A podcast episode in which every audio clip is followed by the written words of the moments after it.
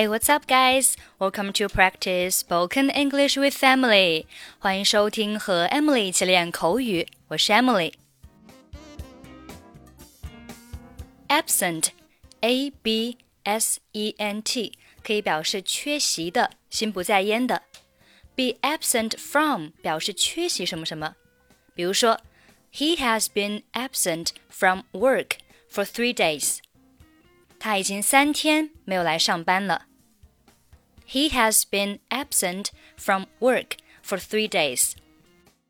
Somebody be entitled to 表示某人有权利做。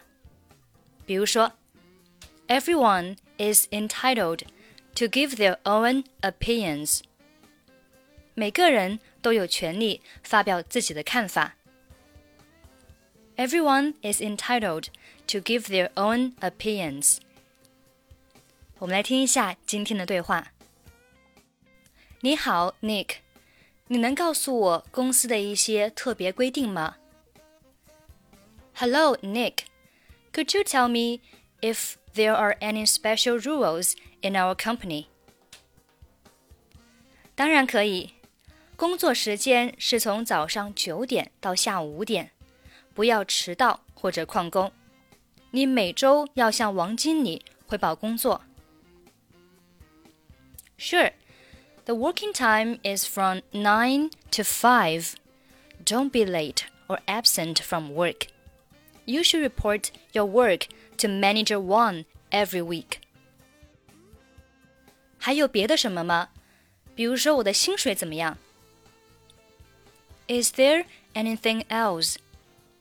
What about my salary?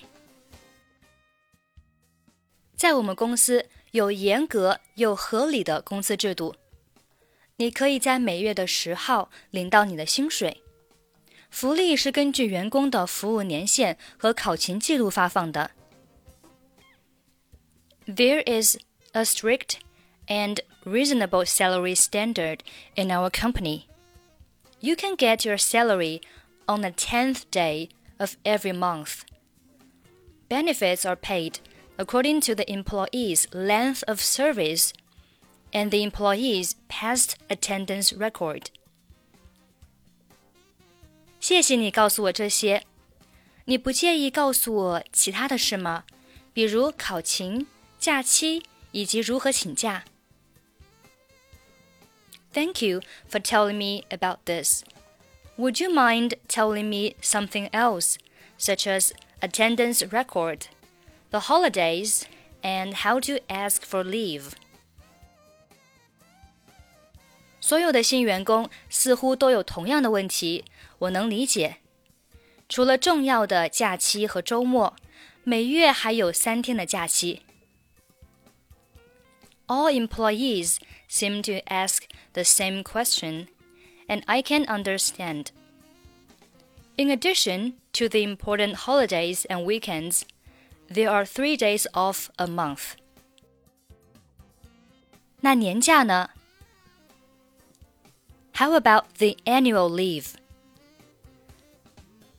工作满一年之后，你就有资格享受一周的年假。After working for a year, you're entitled to a week's annual leave.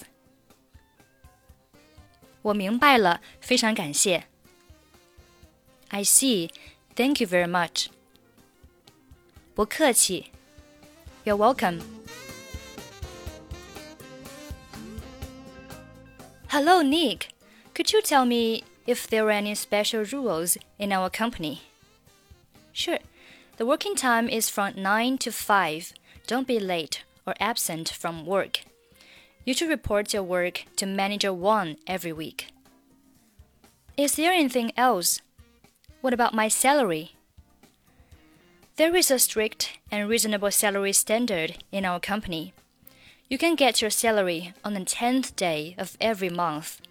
Benefits are paid according to employees' length of service and the employee's past attendance record. Thank you for telling me about this.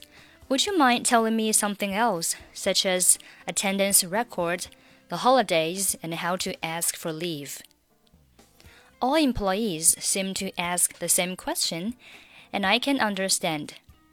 In addition to the important holidays and weekends, there are three days off a month. How about the annual leave? After working for a year, you are entitled to a week's annual leave. I see.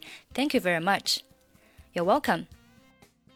Okay, that's pretty much for today. 关注微信公众号“英语主播 Emily”，在公众号里回复“节目”两个字，即可加入本期节目的跟读版本以及语音打分。I'm Emily. I'll see you next time. 拜拜